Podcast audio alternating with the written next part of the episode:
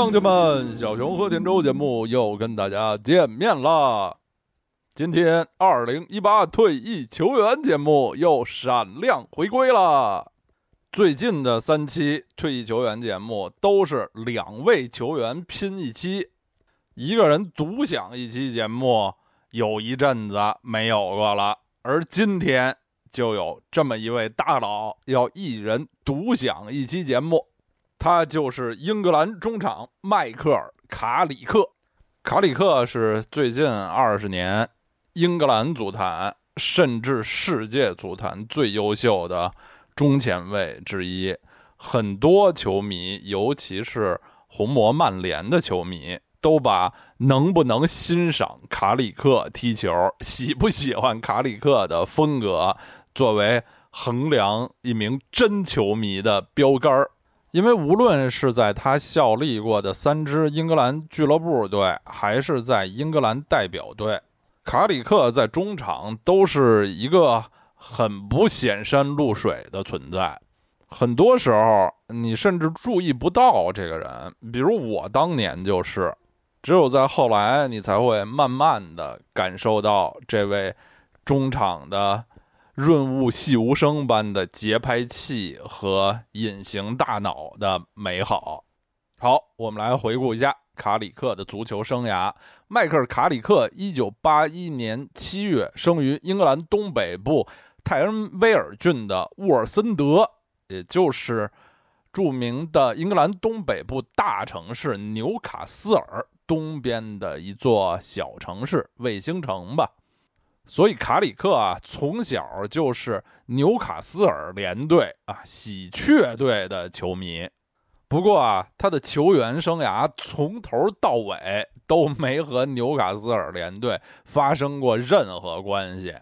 现在我们都知道了，卡里克只效力过三支俱乐部队，两支在伦敦，一支在曼彻斯特，从来没有回到过家乡英格兰东北部。一九九七年，十六岁的卡里克进入了伦敦著名的西汉姆联队的青训体系。其实，一直到这个时候，未来的中场大师卡里克在场上都是踢前锋、踢高中锋的啊。成年后，卡里克的身高有一米八八，这样我们也很能理解小时候的教练为什么愿意把这个瘦高的孩子放在。中锋的位置上，个儿高嘛。两年后，一九九九年，卡里克进入了西汉姆联的一线队。卡里克在的那几年，正是西汉姆著名的青训体系最辉煌的几年。他们培养出的一系列球员，从后场、中场到前场，后来基本都入选了英格兰代表队，成为英超赛场上的。风云人物，这批人，呃，大部分都出生于一九七八到八二年之间。最有代表性的就是，呃，后卫里奥·费迪南，呃，这是中卫啊，还有右边卫格伦·约翰逊，中场的兰帕德、乔科尔、卡里克，呃，锋线上的迪福等等等等。那几年，西汉姆联队的中场拥有著名的西汉姆三小虎，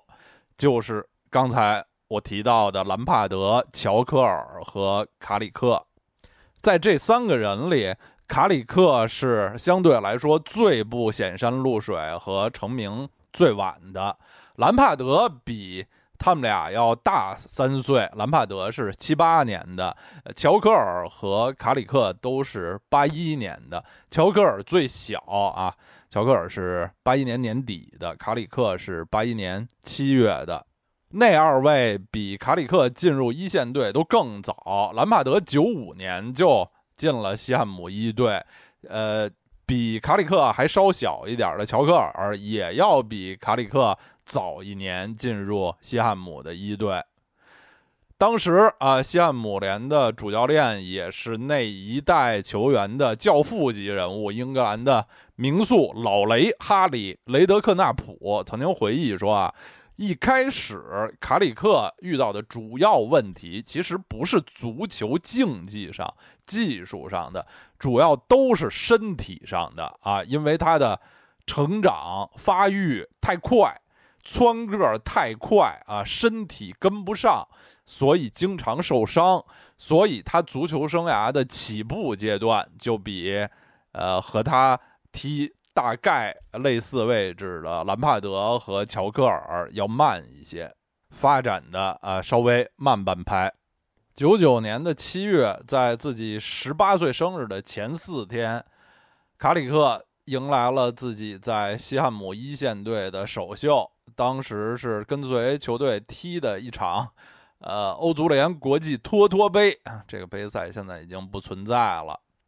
之后啊，一个多月以后。他就获得了自己在英超的第一次登场机会。当时他是，呃，在一场客场三比零大胜布拉德福德城的比赛的最后阶段，啊，替下也是出自他们西汉姆青训的老大哥中后卫里奥费迪南。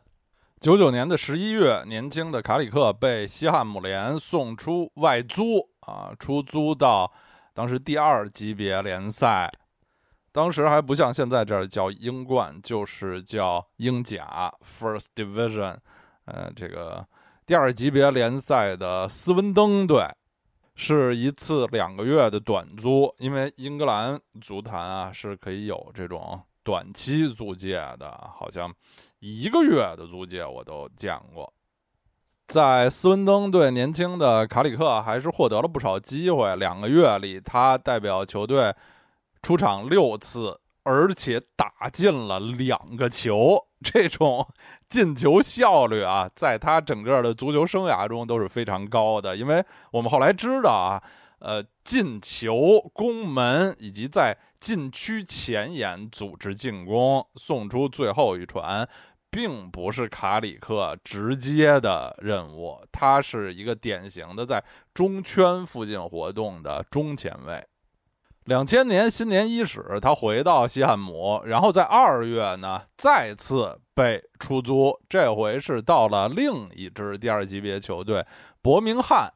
但是在伯明翰的两个月，他只获得了两次出场机会。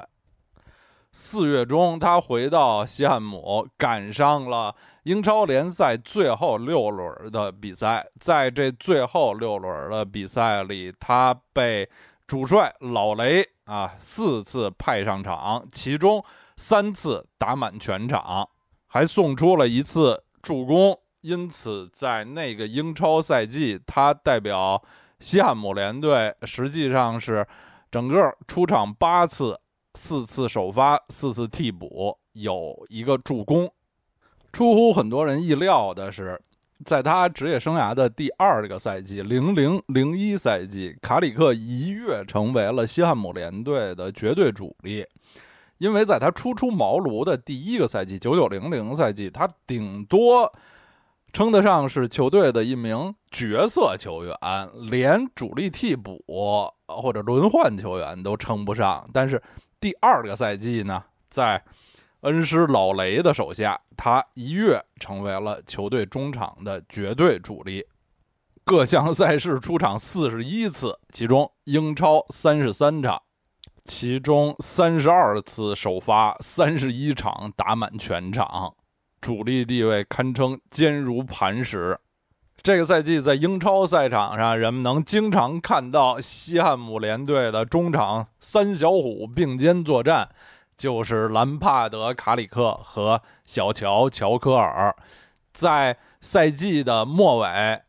卡里克和乔科尔共同被提名当赛季的英超最佳青年球员，就是最佳新人奖。呃，但是最终呢？他们都输给了另一位年轻的英格兰中场球员，就是利物浦的杰拉德。然后在那年五月二十五日的一场国际友谊赛中，卡里克和队友乔科尔共同被当时的英格兰主帅瑞典人埃里克森招入了英格兰代表队，并且一起在下半场一开场替补上场，完成了自己的国家队首秀。当时卡里克和乔科尔都还不满二十岁。接下来的零一零二赛季，兰帕德转会去了同城对手切尔西，卡里克在西汉姆中场的作用就更重要、更突出了。他代表球队在各项赛事出场三十二次，有两个进球，帮助铁锤帮获得了那个赛季英超的第七名，相当不错的成绩啊！从那个赛季开始。呃，老雷德克纳普也在西汉姆下课，他们的主帅变成了中生代的英格兰本土教练格伦罗德。零一零二赛季本来是零二日韩世界杯之前的关键赛季，卡里克虽然还是国家队的绝对新人，但是赶得早不如赶得巧。以他当时的状态，作为一名替补球员随队出征韩日世界杯。不是没有可能的，可惜的是，在赛季末尾，卡里克旧伤复发，彻底失去了第一次参加世界杯的机会。其实那届世界杯之前，英格兰队遭遇了很可怕的中场伤病潮，他们本来的主力中前卫候选利物浦的杰拉德因伤告别世界杯。后来递补杰拉德入队的，同样来自利物浦的中前卫丹尼莫菲也受伤，所以那届世界杯英格兰队的四号球衣曾经先后换了三个人，最终穿上呃韩日世界杯英格兰四号的是卡里克在西汉姆的队友，一位左脚的黑人球员。特莱沃·辛克莱尔，神奇的是，辛克莱尔在世界杯上发挥很出色，居然成为了英格兰队的主力左边前卫，这是赛前很多人都没想到的。另外，卡里克的队友小乔·乔科尔也随队出征了那届世界杯，还有过上场的机会。那届世界杯，英格兰队中路。呃，中场的组合呢是两名曼联九二班的球员斯科尔斯和尼基巴特，斯科尔斯主攻，巴特主守。啊，说实话，就算卡里克没有受伤，随队呃出征世界杯，估计也顶多就是和乔科尔一样，是球队里一个跑龙套的。下面的零二零三赛季对铁锤帮来说堪称灾难，最终他们排在英超的倒数第三，第十八位，不幸降级。降级之后，球队里的明星球员开始了大逃亡，像乔科尔、迪福还有卡努特这些主力球员都离开了球队，而卡里克选择留下，为铁锤帮征战次级联赛。在次年的英甲联赛里，西汉姆最终排在第四名，获得了参加升级附加赛的机会，但是在附加赛中输给了水晶宫。嗯，卡里克本人还入选了那个赛季的英甲最佳阵容。虽然未能帮助母队升级成功，但是作为当时最炙手可热的英格兰本土中场新星之一，能够陪着铁锤帮打一年英甲，卡里克做的也足够仁至义尽了啊！起码比那几位队友都更显得啊有意见。他不可能在次级联赛多蹉跎下去，所以在。零四年的夏天啊，他肯定是要回到英超赛场的。当时有多支英超球队都在，呃，争购卡里克。最终，他是选择前往伦敦同城的托特纳姆热刺队。卡里克刚到热刺的时候，热刺的主帅是新的法国教练雅克桑蒂尼。桑蒂尼并不喜欢卡里克啊，卡里克似乎不是他力主购买的，而是当时热刺队的呃叫体育总监吧，弗兰克·阿内森购买的。所以在那年英超的前十轮里，卡里克基本都没太进热刺队的比赛大名单。但对他来说，幸运的是啊，在十一月初，桑蒂尼就下课了，顶替他的荷兰主帅马丁·约尔对卡里克是非常器重的。在约尔手下，卡里克立刻成为了球队的主力。那个赛季，他代表热刺在各项赛事出场三十八场，其中英超二十九场，跟随球队获得了英超的第九名。比较遗憾的是，没有取得进球。下面的零五零六赛季，卡里克的状态愈发出色，他代表热刺在各项赛事出场三十七次，打进两球。球队只是在最后一轮才屈居啊，同城死敌阿森纳之后，排在英超的第五位，未能获得欧冠资格。凭借这两个赛季的优异表现，卡里克又回到了英格兰队。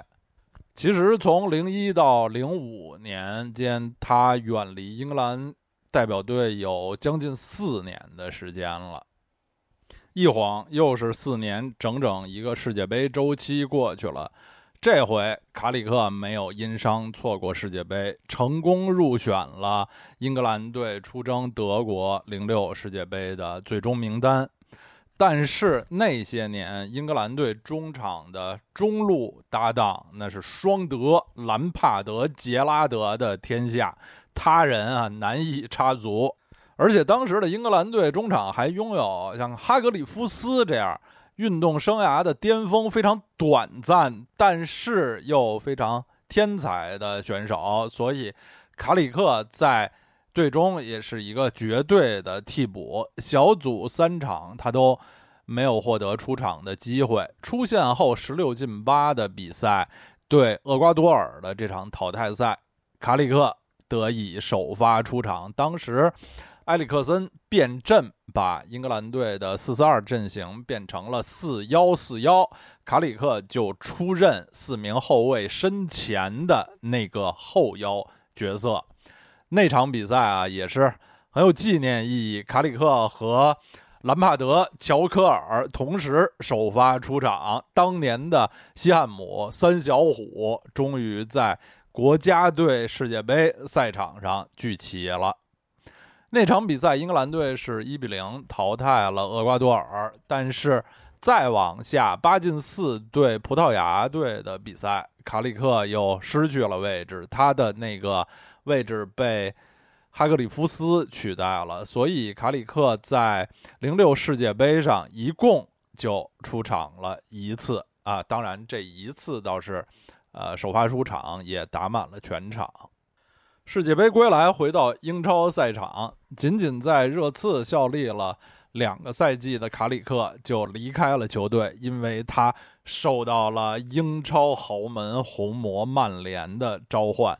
当时曼联的主帅弗格森佛爵爷是希望给上赛季末离队的球队老队长罗伊基恩找一位接班人。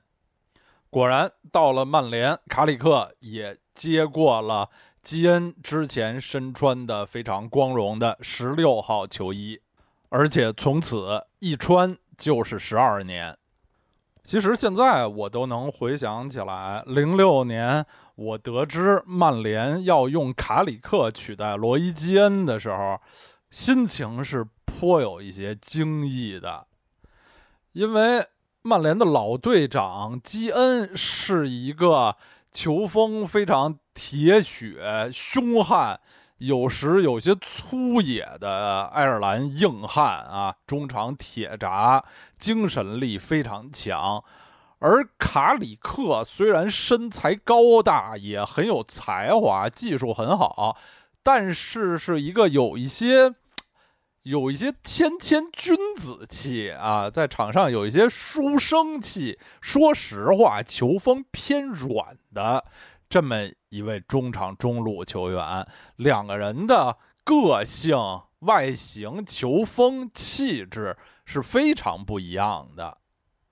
而当时曼联是用了大概一千五百万英镑，在当时啊啊买入一名英格兰本土中场，这也是非常大的价钱了啊！用这么多钱来购入卡里克，其实我心里啊是隐隐的有一个问号的。卡里克当时是刚过了二十五岁生日，正当年啊，比基恩小整整十岁。卡里克此前没有过任何的俱乐部欧战经验，而来到曼联，一大任务就是在欧战上与欧洲列强争锋。他到曼联的第一个赛季，零六零七赛季就充分体会到了这一点。卡里克用自己的良好表现回击了所有的质疑者。在这个赛季，他代表红魔在各项赛事出场。到达了惊人的五十二场，这也是他整个足球生涯中出勤率最高的一个赛季，还是他整个足球生涯中进球最多的一个赛季。他在各项赛事打进了六个球，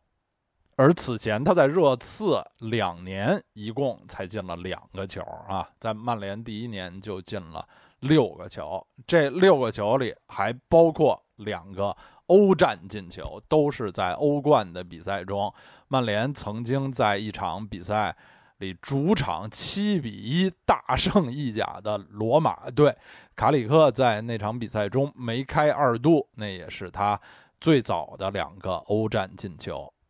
虽然最终在欧冠的半决赛中，曼联输给了未来的冠军 AC 米兰，嗯，但是。他们在那个赛季，呃，不是两手空空，在英超是获得了冠军，这也是卡里克在足球生涯中获得的第一个重要的成年队的锦标。接下来的零七零八赛季，卡里克和曼联全队一起再接再厉，百尺竿头更进一步。不仅卫冕英超联赛冠军，更在老爵爷梦寐以求的欧冠比赛中夺冠。决赛著名的莫斯科雨夜，他们和国内赛场的老对手蓝军切尔西一百二十分钟战成一比一，最后靠互射点球获胜。卡里克在决赛中首发出场，打满全场，并且参加了点球决胜。第二个出场罚中了点球。在曼联的短短两年里，他已经拿到了两个联赛冠军和一个欧冠冠军。卡里克当时在曼联中场中路的搭档主要是老将斯科尔斯，他在中场的组织和。传控让斯科尔斯有更多的精力投入到进攻中去，两个人配合非常默契。曼联的新队长接任基恩的后卫加里内维尔曾经评价说：“斯科尔斯和卡里克在一起踢球啊，就让你感到平静，那种感觉就像你走进一个酒吧，听到钢琴奏出。”动听的、令人安心的音乐一样，就那么正常、自然、合适。卡里克的踢球风格在英格兰中场中绝对是一个异类。虽然理论上他是一个防守中场，是这种后撤型的中场组织者，但是在通常的防守中场的那些关键的指标上，比如速度、耐力。力量、奔跑能力、铲球技术这些指标上，卡里克其实起码在表面上看啊都非常一般。他在中场的防守、抢球，主要不是靠那种一对一的近身肉搏拼抢，而是靠预判对方的出球线路，抢先占据场上的空间，那样。断球、拦截球，而不是纯粹的拼抢。卡里克的所有足球技术指标里最强的，当然就是传球。他是一位传球大师，视野开阔，长短传都非常擅长。他的这种中场的进攻发起者、场上节奏控制者的这个。角色和身份让他更像是一位欧洲大陆的中场组织者，而不是传统的英式力量型跑动型中场。与卡里克同时期在英超赛场和欧洲赛场上有一位和他风格有点相似的中场大师，就是西班牙人哈维·阿隆索，而阿隆索自己也对卡里克非常欣赏。阿隆索曾经说过，在英国足球界，有些球员他们在场上十分低调，有了这么一个人，球队就可以更好的作为一个集体而运转。而这一个人作为一个个体，乍一看并不是那么闪光。卡里克就是这么样一个人，在卡里克身上，我总是能看到自己啊，就是这两名呃风格相似的这个。中场后撤组织者、长传大师是颇有些惺惺相惜的。零八年拿下英超和欧冠双冠王的卡里克，正处在自己足球生涯的一个巅峰期，而零八年正好也是大赛年。但是当年的欧洲杯，英格兰队没有打入决赛圈。零八年正是英格兰代表队的一个。呃，更替之年，转型之年，他们的新教练，意大利金牌教练卡佩罗刚刚上任。而在卡佩罗执掌英格兰教鞭的第一年里，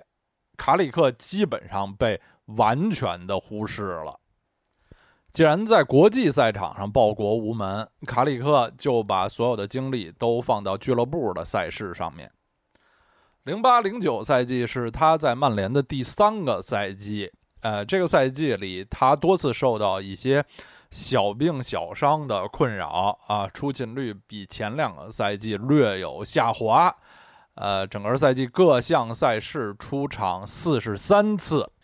成绩依然是非常辉煌的，因为呃，随曼联队获得了英超三连冠啊，再次力压切尔西。然后在欧冠赛场也又一次打入了决赛。决赛在罗马奥林匹克体育场进行，他们的对手是可怕的巴塞罗那。在那场比赛中，曼联队完全被巴萨压制，基本上获得不了什么机会。巴萨靠埃托奥和梅西上下半场的各一个进球，二比零完胜曼联。后来，卡里克把那天的经历形容为自己足球生涯中最糟糕的一个夜晚。二零一八年，卡里克在退役后接受采访的时候披露，在二零零九年这场欧冠决赛之后的两年里，他都受到抑郁症的困扰，就是因为输了这场比赛啊。可见，在卡里克。表面上很冷静平静啊，不是那么情绪起伏很大的这个外表之下，输掉一场关键的重大比赛，对他的心理的打击其实还是非常大的。下面的零九一零赛季，曼联失去了头号球星 C 罗啊，C 罗去了皇马，然后在赛季中呢。曼联多次受到后防伤病潮的打击，尤其是他们的中后卫里奥费迪南和维迪奇多次受伤，所以球队不得不使用一些非正规的、非专业的后防组合，像边后卫加里内维尔、中场弗莱彻、左边卫埃弗拉。都在不同时刻被迫去打中后卫，而卡里克也是这些临时中卫中的一员。而主帅佛爵也对于卡里克在中后卫这个位置上的表现还是非常满意和认可的。曼联在赛季中一度曾经排出三中卫阵型，三名中卫就是刚才说的弗莱彻、卡里克和埃弗拉三个人，本来没有一个人是正牌的中卫出身，就是以这样不太完整的阵容，曼联还是获得了英超的亚军，只比切尔西少一分。呃，然后在联赛杯拿到了一个冠军，在欧冠是止步八强。零九一零赛季对卡里克来说还有一个特殊的意义，就是在这个赛季的欧冠比赛中，他吃到了足球生涯中唯一的一张红牌，那是在一场对 AC 米兰老对手米兰的淘汰赛中啊，客场其实他们是三比二取胜。卡里克在下半场的最后阶段连吃了两张黄牌，其中一张是犯规，一张实际上是拖延时间。这是卡里克足球生涯中唯一的一张红牌，对于一名防守型中场来说，这是很难得的。从中也可以看出，他的球风确实不算凶猛。赛季结束后的一零年又是一个世界杯年，其实这几年。卡里克在英格兰代表队一直是一个边缘人，中场、中路的两个位置一直被双德占据。在一零南非世界杯的预选赛中，卡里克只出场过一次，但是主帅卡佩罗还是选择带他去了南非啊，入选了最终的二十三人名单。但是在整个世界杯期间，卡里克没有得到。一分钟的上场机会，英格兰队也是在第二轮就一比四被年轻的德国队淘汰了。很遗憾，那也是卡里克的最后一次大赛经历。一零一一赛季，曼联重整旗鼓，夺回了英超冠军，在欧冠中也一路高歌，打进决赛。决赛的对手又是让他们恨得牙痒痒的老仇敌巴塞罗那。这回曼联队还拥有半个主场之力，因为那一年欧冠决赛的场地是伦敦的温布利大球场。可惜曼联再次以一比三不敌巴萨。卡里克再次先发出场，此时他在中场。中路的搭档已经变成了在足球生涯晚期从边路改打中路的老将吉格斯，在下半场的最后阶段，他被呃老搭档斯科尔斯替下，这也是卡里克足球生涯中的第三次和最后一次欧冠决赛，三次决赛的成绩是一胜两负。虽然卡里克所在的曼联两次在欧冠的决赛中都完败给巴塞罗那，但巴萨的主帅瓜迪奥拉对卡里克评价也是很高的。瓜帅曾经说过：“我非常喜欢卡里克，他是我生平见过最好的控球后腰之一。他和阿隆索、布斯克茨这些球员在我心目中是一个水平的。”一一二赛季，曼联在联赛中最后是计算小分，屈居同城对手曼城之下，排在英超的第二名。在欧冠也不幸小组出局，欧冠小组未能出线，转而去打欧联杯，却在欧联杯的淘汰赛中碰到巴斯克雄狮毕尔巴鄂竞技，结果未能过 B 八这一关啊。也是对曼联来说比较丢人。二零一二年的欧洲杯，卡里克就根本没有入选主帅霍奇森的最终二十三人阵容。但是他和英格兰队的缘分并没有结束。欧洲杯之后呢，他还是多次入选英格兰队。在一四年世界杯的预选赛中，一度还成为球队的主力，在中场中路和杰拉德搭档。帮助英格兰队打入了一四年巴西世界杯的决赛圈。回到国内赛场，一二一三赛季是老爵爷弗格森执教红魔的最后一个赛季，球队也以十一分的巨大优势领先曼城，重夺英超冠军。这个赛季是卡里克足球生涯后期的一个小阳春啊，当时三十一岁的他，代表球队在各项赛事出场四十六次，打进两球，不仅入选了英超的赛季最佳阵容，还被提名赛季最佳球员。呃，最终是输给了热刺的大圣贝尔。但是啊，曼联对英超赛场上的死敌阿森纳的主帅温格都为卡里克说话，说如果由他来投票，卡里克会是他心目中的一二一三赛季英超最佳球员。卡里克的水平啊，去为巴塞罗那踢球都没问题。他在场上的智慧，他出球的视野，会让他完美的适合西甲赛场。老爵爷光荣隐退之后，曼联在英超赛场上就风光不再了。新帅莫耶斯对球队的改造完全失败，曼联最终仅排在英超积分榜的第七位，这在英超时代几乎是闻所未闻的事情。于是，在一四一五赛季，曼联请来了荷兰名帅范加尔。范加尔到来之后，呃，任命老将卡里克为球队的副队长。赛季一开始，卡里克因伤啊休战了大概十轮，呃，伤愈之后也经常还是作为临时的中卫来出战。一四年年底，他的老领导弗格森爵爷在一次采访中为昔日弟子说话啊，可能他的。意思是希望范加尔能把卡里克还是放回到中场中路的位置上。当时弗格森对卡里克是极尽溢美之词，他说：“我觉得卡里克是英国足球赛场上最优秀的中前卫，他就是现在这个时代最优秀的英格兰球员。”这个评价之高啊！考虑到弗格森爵也带过。见过多少的球员，多少的中场球员，多少的英格兰本土球员啊！这是极高的评价了。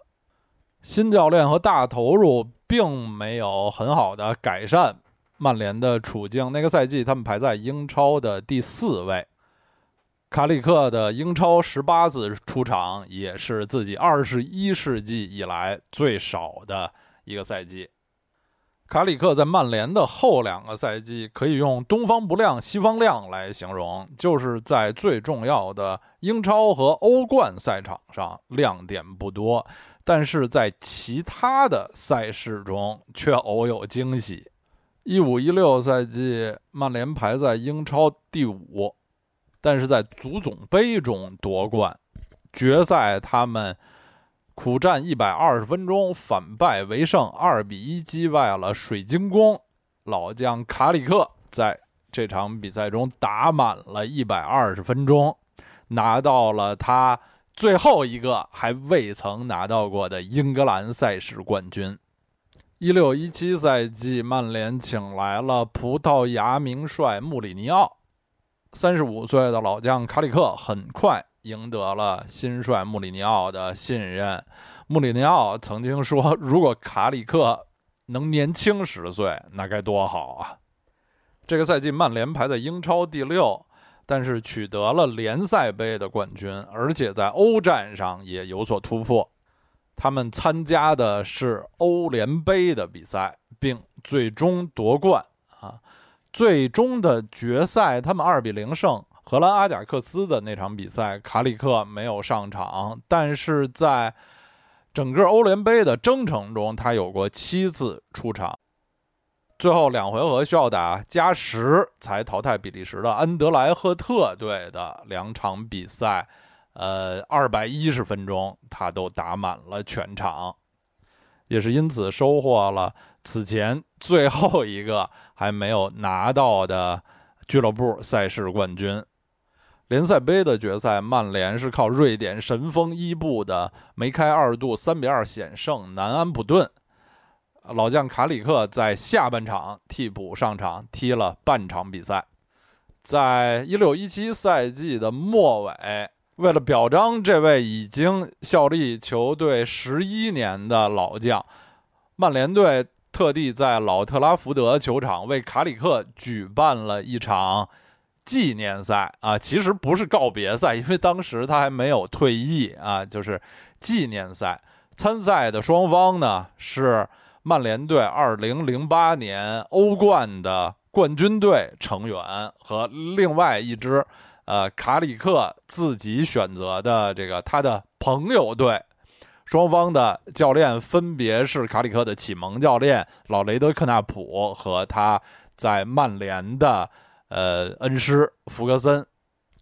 对于一位老球员来说，这也是极高的荣誉了啊！那场比赛最后双方战成了二比二啊，卡里克自己还打进了一脚精彩的远射。呃，那场比赛的门票收入啊，最终都捐给了卡里克支持的慈善机构。在赛季的末尾，曼联的队长鲁尼离队，穆里尼奥选择的新队长就是老将卡里克。当然，这更多的是一种荣誉了。一七一八赛季是卡里克职业生涯的最后一个赛季，在一八年的年初，他宣布将在赛季末正式退役，而且将会进入曼联的。教练组担任一队的助教，整个赛季他只代表球队出场过五次，其中英超两场。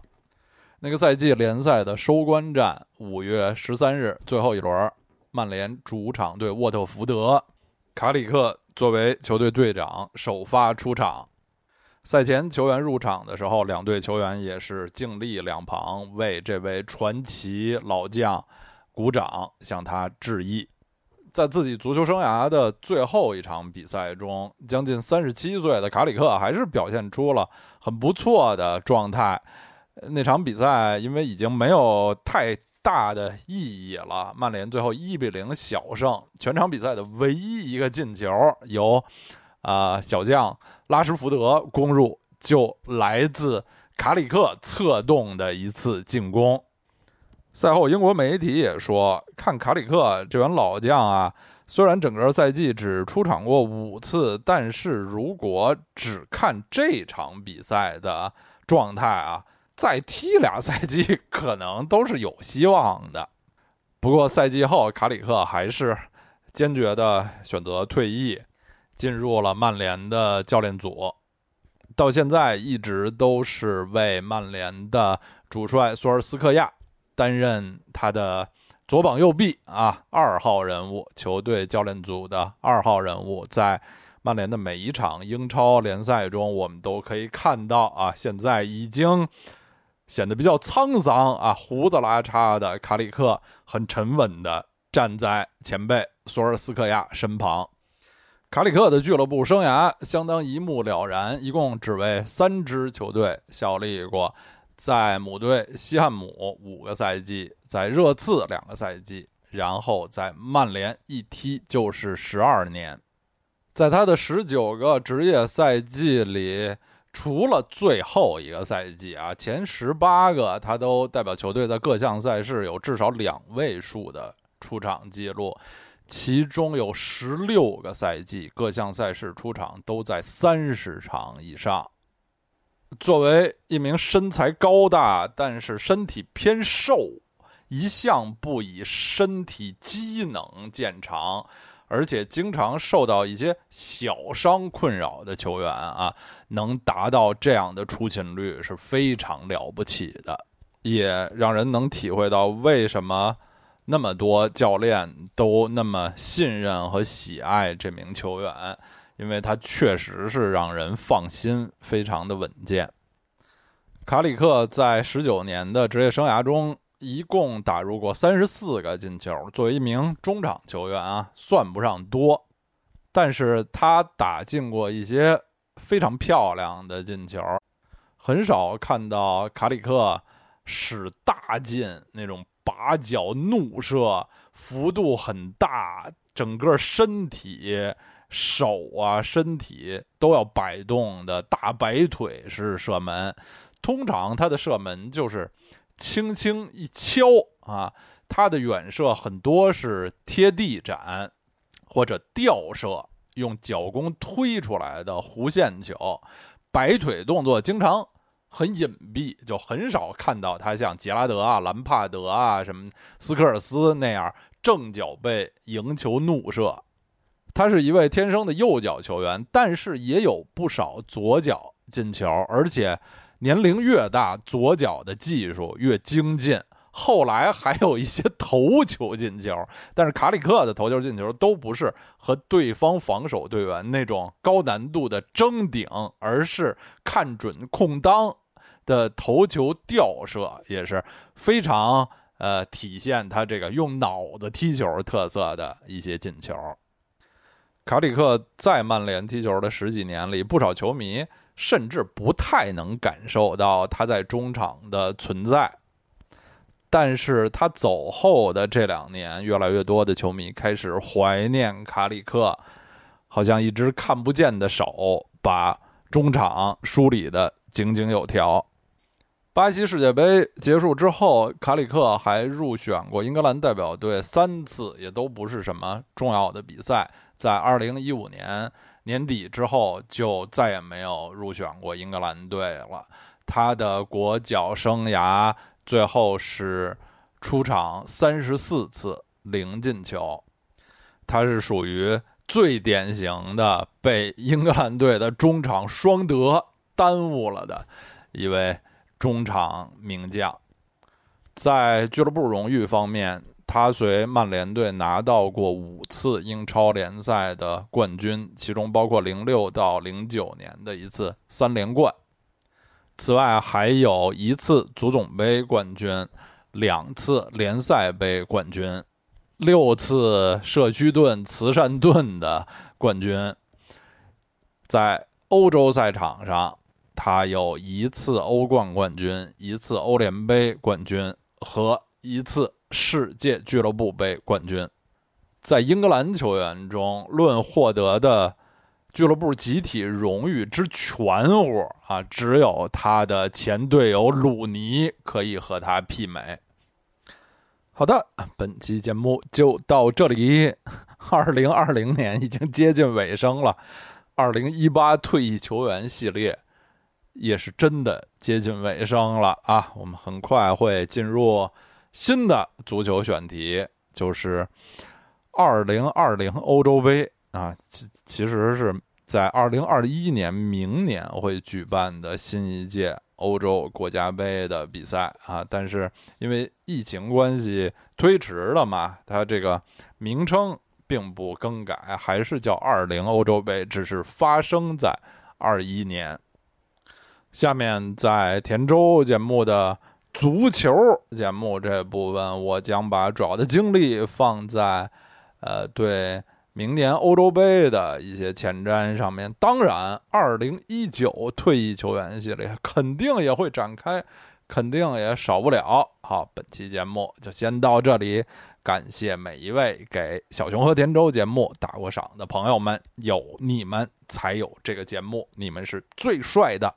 我们下期再见。